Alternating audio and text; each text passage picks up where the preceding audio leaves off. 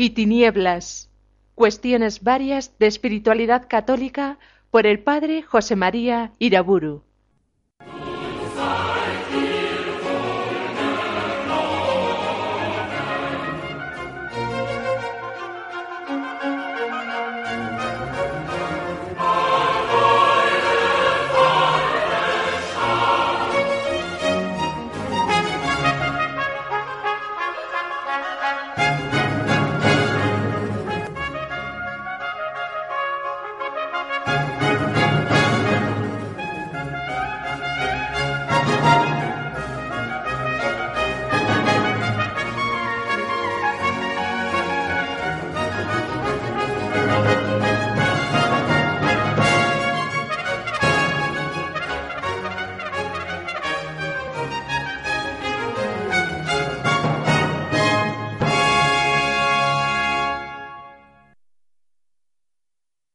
En el nombre del Padre, del Hijo y del Espíritu Santo. Ya vimos cómo el Ave María se fue formando a lo largo de la Edad Media, hasta alcanzar la forma actual que conocemos. También en ese tiempo es cuando en ambientes benedictinos, cistercienses, cartujos, dominicos y otros se fue formando poco a poco el rosario, tal como hoy lo rezamos. A partir sobre todo del siglo XIII, el rosario viene a ser hasta el día de hoy lo que podríamos llamar el oficio divino del pueblo cristiano.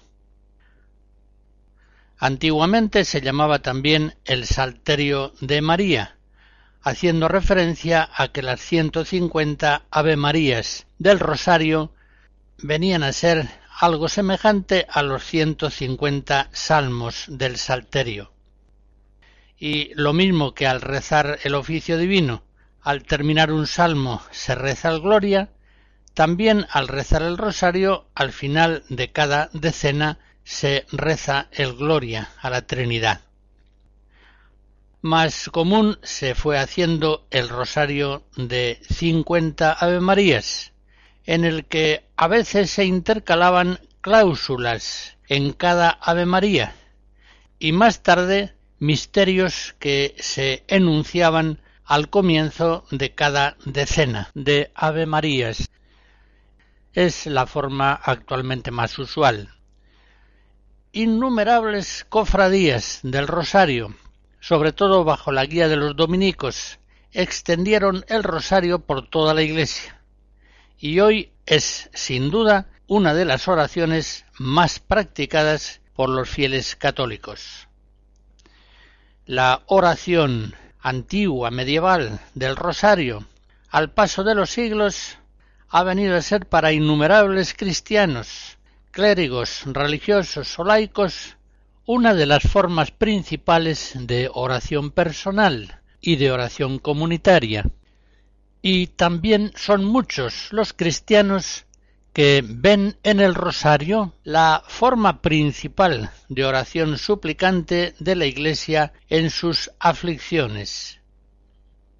Este aspecto del rosario, en el que la intercesión de María es reclamada con filial confianza en las angustias de la Iglesia, queda ya muy especialmente señalado en 1571 con ocasión de la victoria de Lepanto. El 7 de octubre de 1571, una coalición de fuerzas navales cristianas se enfrenta en el Mediterráneo con la flota de los turcos en una batalla decisiva y logra la victoria. Una victoria que inmediatamente es atribuida a la intercesión de la Virgen, obtenida por el rezo del rosario. El 7 de octubre era aquel año primer domingo de mes, el día especialmente destinado desde mucho tiempo antes a la reunión de las cofradías del rosario, que solían rezarlo en procesiones de intercesión. Así fue como el Papa San Pío V entendió la victoria de Lepanto y muchos otros lo entendieron lo mismo que él. en el Palacio de los Dogos, en Venecia, debajo de una representación de la batalla naval de Lepanto, el Senado veneciano decide poner esta inscripción Ni fuerzas, ni armas, ni jefes. La Señora del Rosario es la que nos ha ayudado en la victoria. Los papas siempre han apoyado con máximo empeño el rezo del Rosario a María. La conmemoración de Nuestra Señora, la Virgen del Rosario, el 7 de octubre, tiene su origen en San Pío V, a petición del dignatario español Luis de Requesens, precisamente para conmemorar en su aniversario la victoria cristiana sobre los turcos en Lepanto y para difundir así esta devoción mariana, esta oración de la Iglesia en tiempos de aflicción. León XIII, concretamente, entre los años 1883 y 1897, es decir, en catorce años, escribió nueve exhortaciones apostólicas sobre el rezo del rosario. Unos años después, en 1917, en las apariciones de Fátima, la Madre de Cristo pidió una y otra vez a los tres niños videntes y a todo el pueblo cristiano, así lo dijo, que continúen rezando el rosario todos los días en honor de Nuestra Señora del Rosario, para obtener la paz del mundo y el fin de la guerra, porque sólo ella lo podrá obtener. En este mismo sentido, viendo al rosario como arma principal de la Iglesia en tiempos de aflicción, se escriben tanto la exhortación apostólica de Pío XI, Ingravescentibus Malis, de 1937, como la encíclica de Pío XII Ingruentium Malorum de 1951. Son documentos pontificios en los que se exhorta al rezo del rosario como un medio providencial eficacísimo para vencer con la ayuda poderosa de la Santa Madre de Dios todos los males presentes, todos los peligros amenazantes, los que hay en el mundo y también los que hay dentro de la misma Iglesia. Pablo VI es sin duda uno de los papas que más se han distinguido por su devoción al rezo del rosario. En sus quince años de pontificado escribió siete encíclicas y dos de ellas estaban dedicadas a la oración del rosario la encíclica Mense Mayo de 1965 y la encíclica Christi Matri de 1966. Por otra parte, en la exhortación apostólica Marialis Cultus de 1974, Pablo VI dedica la tercera parte al rezo del rosario, recomendándolo encarecidamente y asegurando que después del rezo de la liturgia de las horas, el rezo del rosario es el más precioso tanto en las familias como en las comunidades cristianas.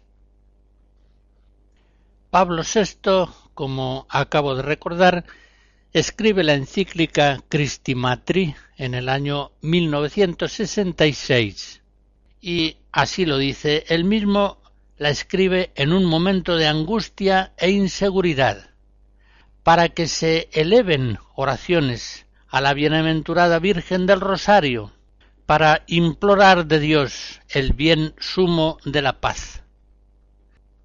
Y este mismo sentido del rosario como oración potentísima de la Iglesia a María en tiempos de aflicción, ese mismo sentido lo recuerda Pablo VI en los preciosos números que dedica al rosario en su exhortación apostólica Marialis Cultus. Ya sabemos todos la muy especial devoción que el Papa Juan Pablo II tenía al rezo del rosario, en el cual afirmaba su lema pontificio totus tuus. Él era todo de la Virgen María y en ella ponía su confianza. En un discurso de 1997, Juan Pablo II consideraba la oración del rosario la oración popular por excelencia, que pertenece al patrimonio espiritual de todo el pueblo de Dios. Y en ese mismo discurso decía ¿Cuántas veces a lo largo de la historia la Iglesia ha recurrido a esta oración especialmente en los momentos de particular dificultad? El Santo Rosario ha sido instrumento privilegiado para evitar el peligro de la guerra y obtener de Dios el don de la paz. La Virgen, al aparecerse en Fátima a los tres pastorcitos, no pidió el rezo del rosario, precisamente por la conversión de los pecadores y la paz en el mundo. ¿Cómo, pues, podría faltar la oración por la paz al término de un siglo que ha conocido guerras terribles y que por desgracia sigue experimentando violencias y conflictos. Ojalá que durante estos años que nos preparan para el tercer milenio cristiano, el Rosario de María nos ayude a implorar a Dios la reconciliación y la paz de toda la humanidad. El Papa Juan Pablo II, en el año 2000, rezaba en San Pedro un rosario mundial ante la imagen de la Virgen de Fátima, acompañado de mil quinientos obispos y de fieles de ciento cincuenta países.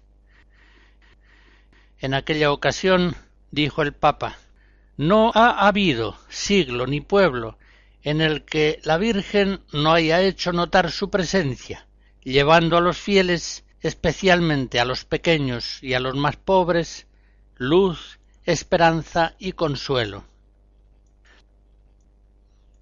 Finalmente, esta devoción suya tan grande al rezo del rosario encontró su máxima expresión en la preciosa carta apostólica del año 2002, Rosarium Virginis Mariae. El santo que más devoción suscita en el pueblo cristiano en los últimos tiempos ciertamente es San Pío de Pietrelcina.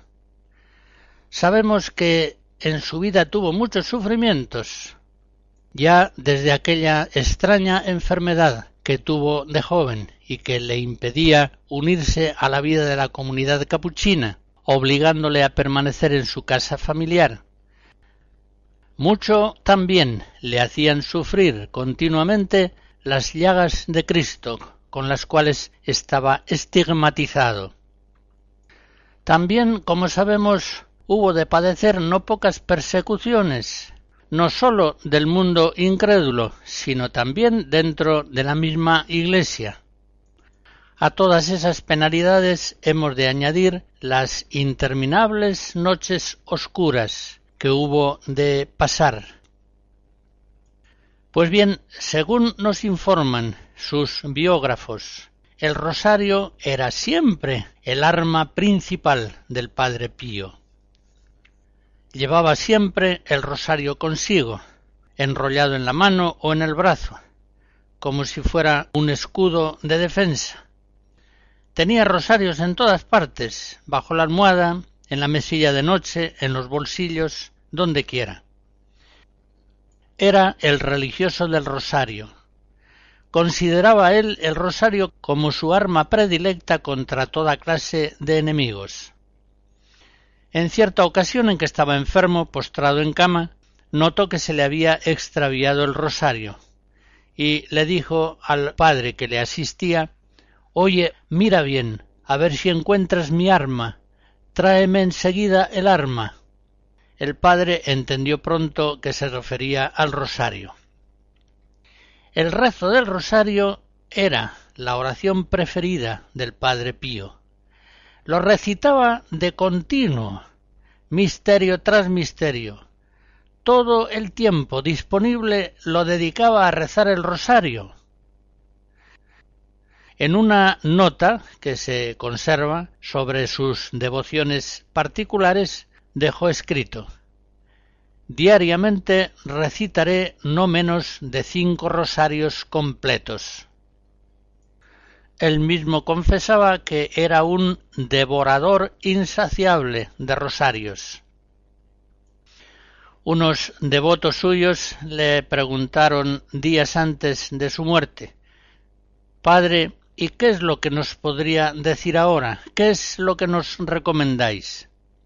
Y él le respondió Amad a la Virgen y hacedla amar. Rezad el rosario, rezadlo siempre, rezadlo cuantas veces podáis.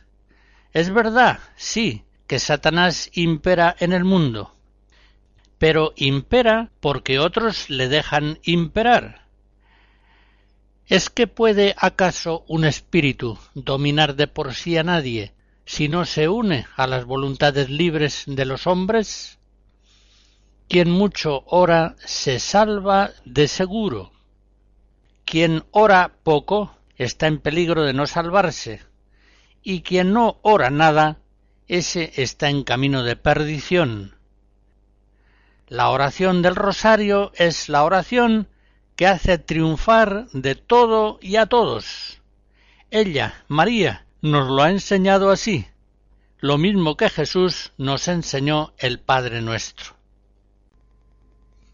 Mozart, Misa de la Coronación.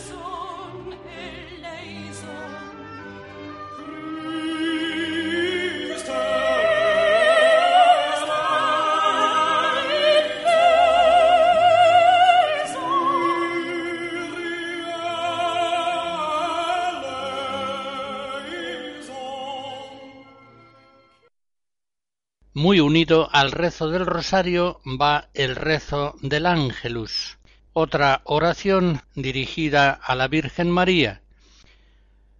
Fue también este rezo, como el rosario, impulsado por los papas para pedir ayuda al Salvador con ocasión de grandes penalidades de la Iglesia, de graves peligros. Esta oración del ángelus procede lo mismo que el Ave María y el Rosario del final de la Edad Media, y se reza en varios momentos de cada día. El toque del Ángelus por la tarde se generaliza ya desde la mitad del siglo XIII. El Ángelus de la mañana tiene una difusión algo más tardía, pero también viene a ser común en la cristiandad durante el siglo XIV y el Ángelus del mediodía es impulsado por Calixto III con una bula de 1456. En esta bellísima oración, evocando el misterio salvador de la Encarnación, tres veces, con tres Ave Marías, se pide a la Virgen que ruegue por nosotros pecadores. El ángel del Señor anunció a María, He aquí la esclava del Señor. El Verbo se hizo carne. palabras máximamente venerables que nos traen a nuestra devoción, a nuestra memoria, tres veces al día, el momento más grandioso del misterio de Cristo, el misterio de la Encarnación, fuente y causa de todos los otros misterios. La predicación del Evangelio, la redención de la cruz, la ascensión a los cielos, la comunicación del Espíritu Santo, todos los misterios de Cristo proceden de ese misterio fontal, el Verbo se hizo carne, que veneramos al rezar el ángelus. Es significativo que cuando rezamos el credo hacemos la inclinación de nuestra cabeza justamente cuando llegan las palabras bajó del cielo y por obra del Espíritu Santo se encarnó de María la Virgen y se hizo hombre. No hacemos esa inclinación cuando evocamos la crucifixión o la resurrección de Cristo. La hacemos justamente rezando el credo cuando confesamos nuestra fe en el misterio supremo de la encarnación del Verbo. Pues bien, cuando tres veces cada día rezamos el ángelus, veneramos ante todo y sobre todo el misterio de la encarnación del Verbo, en las entrañas purísimas de la Virgen María, por obra del Espíritu Santo. Propter nos homines et propter nostram salutem descendit de cielo. León X, después de conseguir entre todos los estados cristianos una tregua que permitía preparar una cruzada contra la amenaza de los turcos, ordena en una bula de 1518 que todas las iglesias del mundo, en virtud de la santa obediencia, celebren bajo pena de excomunión un conjunto de misas, procesiones y oraciones, y que cada día suenen las campanas de las iglesias para convocar al rezo del ángelus con esta intención pidiendo a Dios la paz para la cristiandad. Ya vemos, pues, que el rezo del ángelus, siguiendo tradiciones que estaban ya vivas hacía dos siglos, fue establecido por el Papa León X en 1518 para todas las iglesias, hasta el día de hoy.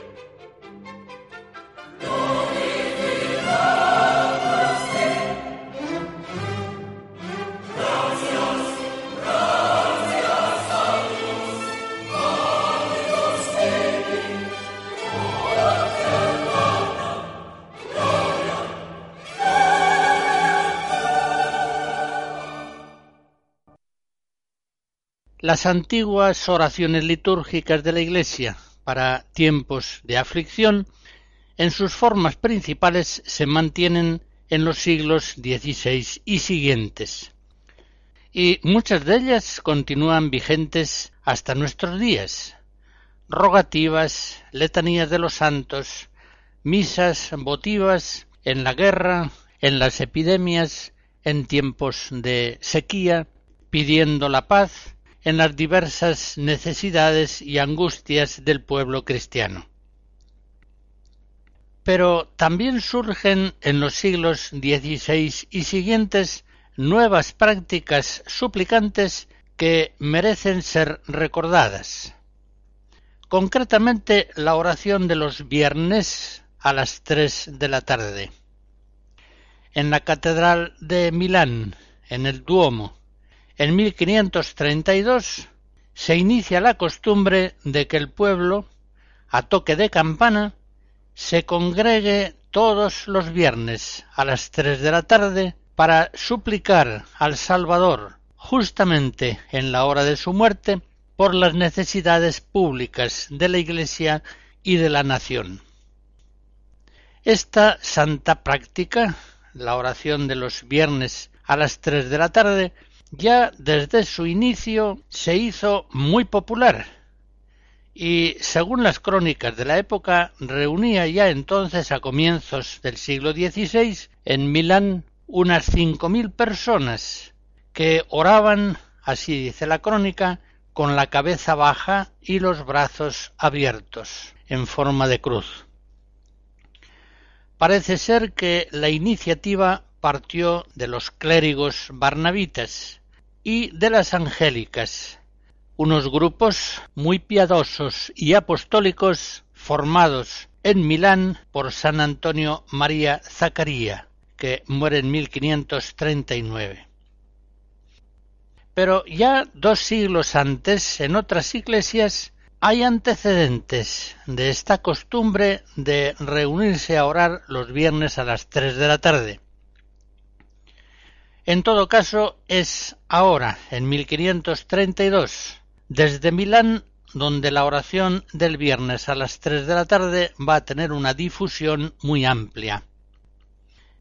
El arzobispo de Milán, pocos años más tarde, San Carlos Borromeo, en el segundo concilio provincial de 1569, hace obligatoria en todas las iglesias de su jurisdicción esta práctica de la oración de los viernes a las tres de la tarde que habría de difundirse luego a otras provincias eclesiásticas y que terminó haciéndose una costumbre casi universal en la Iglesia.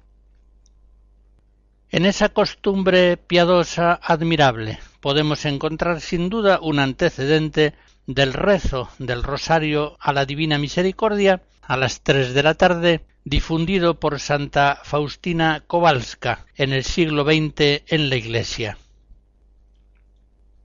Una importancia todavía mayor va a tener para la Iglesia otra práctica, al mismo tiempo penitencial y eucarística, nacida también por esos años en grupos de Milán. Me refiero a la oración de las cuarenta horas. La devoción de las cuarenta horas consiste en adorar a Cristo de modo ininterrumpido día y noche durante cuarenta horas, recordando el tiempo que permaneció muerto. Esta devoción, partiendo de prácticas medievales y todavía más antiguas, llega, como digo, a su forma plena en Milán a principios del siglo XVI, cuando ese tiempo continuado de oración, cuarenta horas, se realiza precisamente ante la Eucaristía. Las cuarenta horas hallan sus raíces profundas en la antigua costumbre cristiana de guardar abstinencia y ayuno prolongado durante los últimos días de la Semana Santa, recordando así las horas en que, como dice San Agustín, el cuerpo de Cristo reposó en el sepulcro.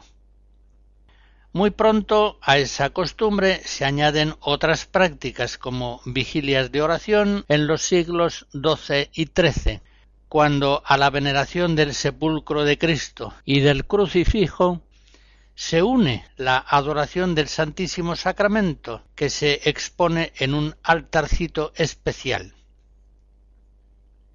El fundamento de esa devoción de las cuarenta horas cuarenta horas de adoración y de súplica continuada. Tiene un origen evidente. Ya San Agustín, hacia el 400, considera, y así lo escribe en la Ciudad de Dios, que desde la muerte de Cristo hasta el amanecer de su resurrección pasaron cuarenta horas.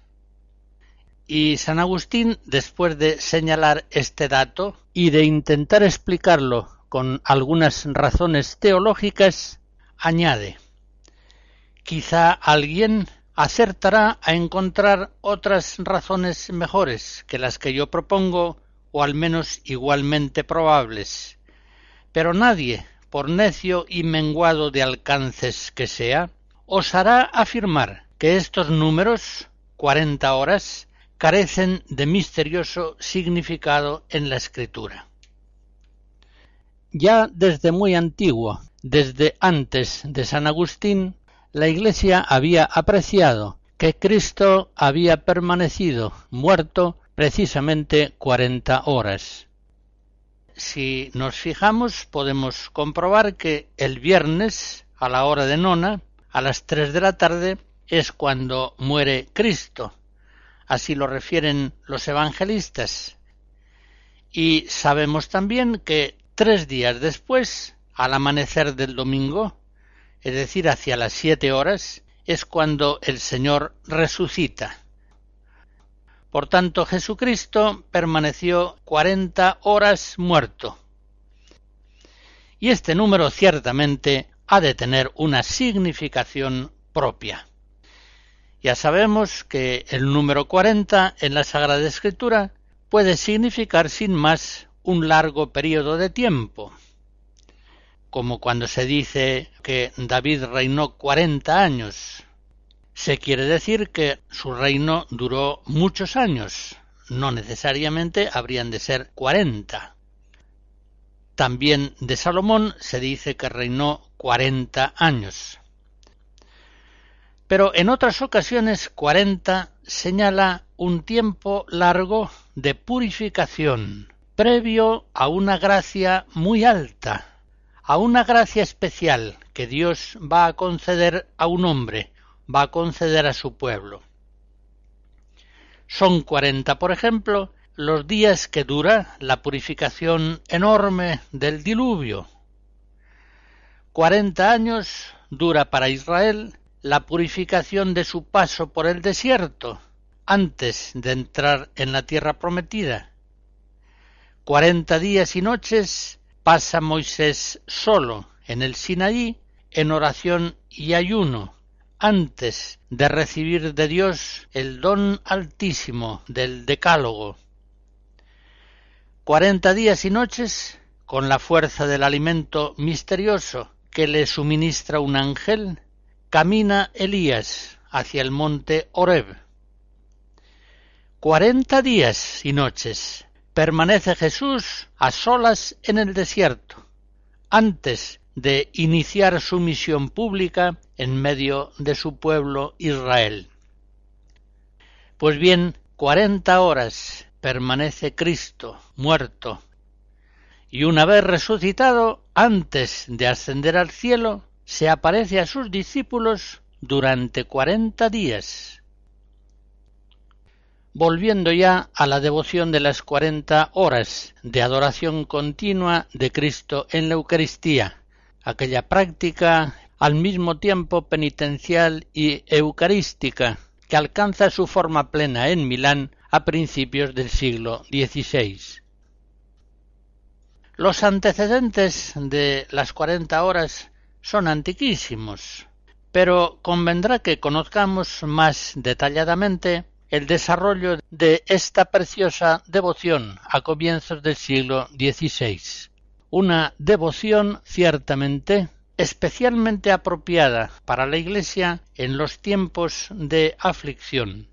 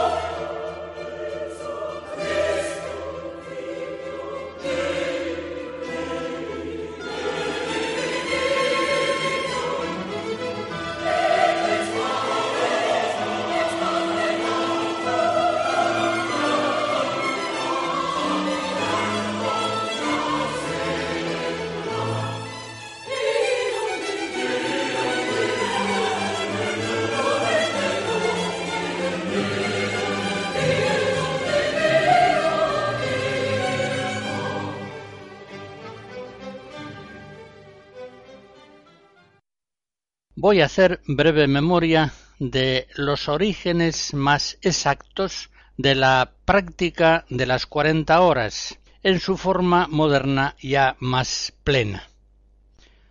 En 1527 se produce el saqueo de Roma bajo las tropas del emperador Carlos V. Corren en Italia tiempos terribles, guerras extremadamente crueles, incendios, muertes, hambre. Cunde en la población el espanto y la desolación. Muchas iglesias de la región suplican la misericordia de Dios con plegarias y procesiones penitenciales. Pues bien, en 1527 un padre agustino, Antonio Bellotto, hombre de gran celo apostólico, forma en Milán una asociación seglar, una cofradía, a la que se dio el nombre de la Escuela del Santo Sepulcro, en la que hombres y mujeres se unían habitualmente para celebrar oraciones expiatorias y suplicantes. Su sede era precisamente la Basílica del Santo Sepulcro, que era y sigue siendo en Milán sumamente venerada. Aquella cofradía, además de sus reuniones acostumbradas de oración suplicante, se obliga también a celebrar la oración de las cuarenta horas en el triduo de la Semana Santa y también en otras tres ocasiones en Navidad, la Asunción y Pentecostés. Por tanto, se puede afirmar que la cuna de las cuarenta horas en su moderna forma plena de celebración la encontramos en 1527 en la iglesia del Santo Sepulcro en Milán. Recordaré también al dominico español padre Tomás Nieto, que predicaba en Milán en el año 1529, estando Italia asolada por guerras, hambres y pestes. Como ya era habitual en la Edad Media y más antiguamente todavía, organiza procesiones penitenciales para pedir la misericordia de Dios. Cuando en esas circunstancias llegó la octava del Corpus, algunos hermanos de la Escuela del Santo Sepulcro sugieren a Fray Tomás que se celebre en varias de las iglesias de Milán la oración de las cuarenta horas ante el Santísimo, la oración que ellos venían practicando en su iglesia del Santo Sepulcro. El padre Tomás Nieto aprueba la idea con entusiasmo y enseguida impulsa su realización en todas las iglesias de la ciudad durante los tres últimos días de la octava del Corpus. Y su iniciativa tuvo una extraordinaria acogida popular. Pasados unos pocos años de una paz precaria en 1537 surgen de nuevo graves revueltas en Milán, esta vez por la sucesión del duque Sforza, fallecido en 1536. En ese mismo año, el rey de Francia, con su ejército, atraviesa los Alpes y avanza hacia Milán. Más aún, en esos años, toda la cristiandad sufre la separación cismática de Inglaterra y sufre también la amenaza renovada de las invasiones turcas. Son tiempos muy dolorosos. Ante tantos males, una vez más, los hermanos de la Escuela del Santo Sepulcro de Milán proponen y consiguen que las cuarenta horas se celebren incesantemente, en turnos sucesivos en todas las iglesias de Milán. Esta devoción milanesa de tal modo florece que el Papa Paulo III aprueba con entusiasmo en un breve de 1537 las cuarenta horas y concede indulgencias a quienes las practiquen. Es el primer documento pontificio sobre las cuarenta horas y será reiterado siempre en documentos posteriores de otros papas. Declara el Papa Paulo III en esa bula.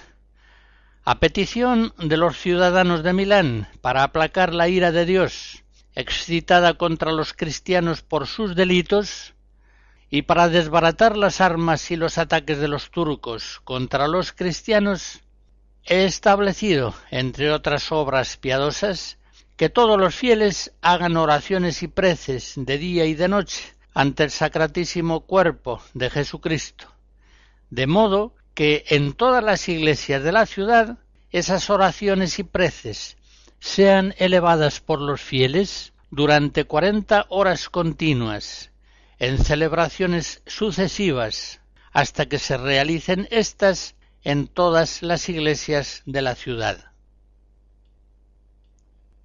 Entre los primeros promotores de las cuarenta horas he de recordar también a San Antonio María Zacaría, fallecido en 1539. Él formó en Milán la congregación de los clérigos regulares de San Pablo, conocidos más bien con el nombre de Barnabitas, porque tenían a su cargo la iglesia de San Bernabé. También fundó una congregación femenina llamada de las Angélicas y varias asociaciones para promover la santificación de los laicos. Pues bien, San Antonio María Zacaría impulsa en 1534 la celebración solemne de las cuarenta horas colocando el Santísimo en un trono sobre el altar. Por eso hoy son muchos los que consideran el fundador de esta santa devoción a San Antonio María Zacarías, reconociendo en los barnabitas sus principales difusores. También quiero recordar al capuchino padre José de Ferno, fallecido en 1556 estaba destinado en Milán por la recién nacida orden capuchina y era él un gran predicador popular que promovía con entusiasmo esta devoción de las cuarenta horas, oracional, penitente, eucarística. Él es, en las muchas misiones populares que dio por la región, el principal difusor de las cuarenta horas en muchos lugares de Italia. Y a ello colaboraron siempre sus hermanos de la Orden Capuchina, grandes predicadores de misiones populares. También la Compañía de Jesús se unió a este noble empeño de difundir las cuarenta horas continuas de adoración del Santísimo, y, por ejemplo, en 1584 fundó en Venecia una compañía de las cuarenta horas. Como ya he indicado, esa devoción a las cuarenta horas que se inicia en Milán se va difundiendo por toda Italia y enseguida pasó a Roma y allí precisamente en la cabeza de la cristiandad es donde halló su máximo esplendor. El arraigo de esta devoción en Roma se debe principalmente a San Felipe Neri, muerto en 1595, y también, por supuesto, a sus compañeros del oratorio por él fundado. Siendo todavía joven, en 1548 San Felipe funda en Roma una cofradía que se obliga a la celebración mensual de las cuarenta horas. Un biógrafo de San Felipe Neri cuenta cómo el santo, todavía muy joven, cuando se celebraban las cuarenta horas, hacía cada hora una breve exhortación. Y después, mientras duraba la prolongada oración, Felipe normalmente no se retiraba nunca. Velaba de día y de noche, cuarenta horas continuas e iba llamando a cada uno cuando le llegaba la hora asignada. Y cuando la hora concluía, avisaba a los que tenían que dejar paso a los siguientes. Con una campanilla tocaba la señal y decía Ánimo hermanos, ha terminado la hora. pero no ha terminado el tiempo de hacer el bien. Recordaré por último la figura excelsa de San Carlos Borromeo, arzobispo de Milán, que vive de 1538 a 1584. Digno sucesor de San Ambrosio, tenía el santo cardenal Borromeo una muy especial devoción por la iglesia milanesa del Santo Sepulcro, que está situada en medio de la ciudad. Allí, precisamente en aquel templo, habían nacido las cuarenta horas en 1527. Y San Carlos Borromeo sabía muy bien que la avalancha de males procedentes del paganismo renacentista y de la escisión protestante netamente antieucarística no podía ser vencida sino por la penitencia, la oración y la devoción a la Eucaristía. San Carlos personalmente era extremadamente orante, sabía bien que males tan graves de la Iglesia y del mundo sólo por la oración podían ser superados. Por eso nos dice uno de sus biógrafos, Borromeo oraba, recitaba su breviario siempre de rodillas sobre el suelo desnudo, la cabeza descubierta, sin ningún apoyo, pronunciando las palabras con voz clara y destacando las sílabas.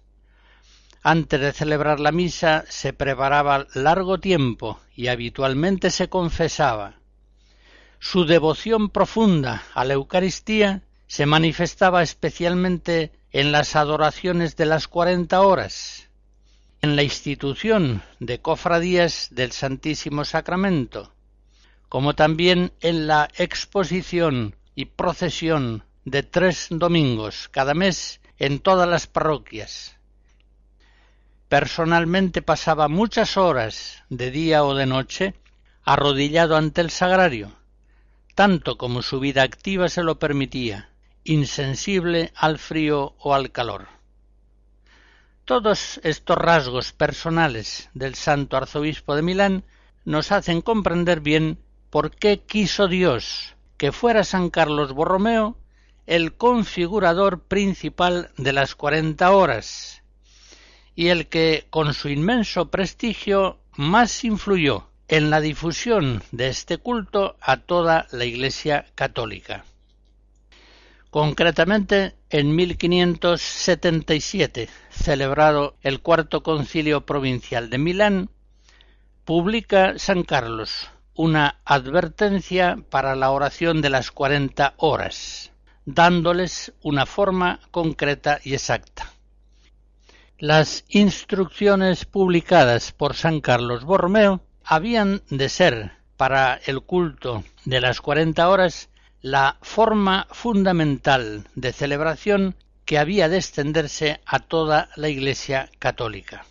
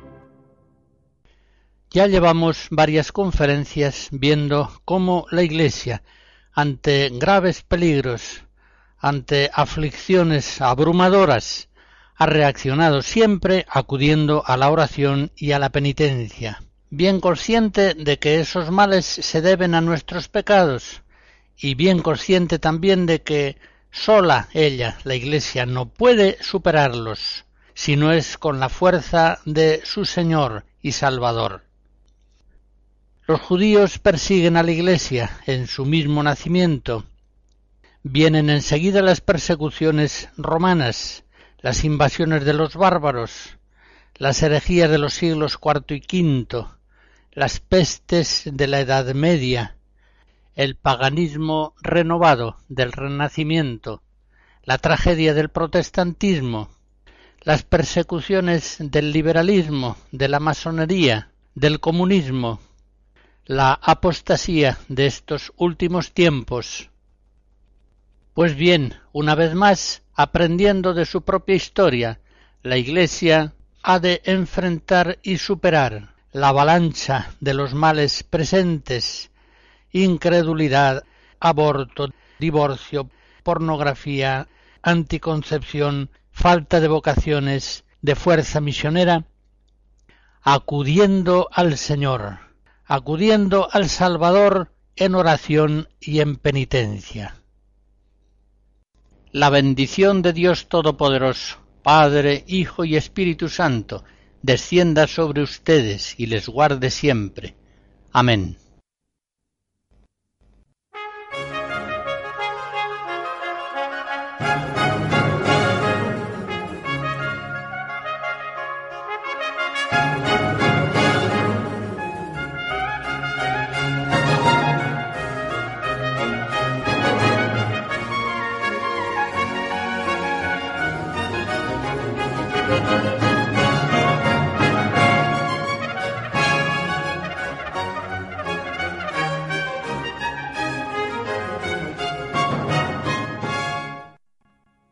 Hemos escuchado Luz y Tinieblas, cuestiones varias de espiritualidad católica por el padre José María Iraburu.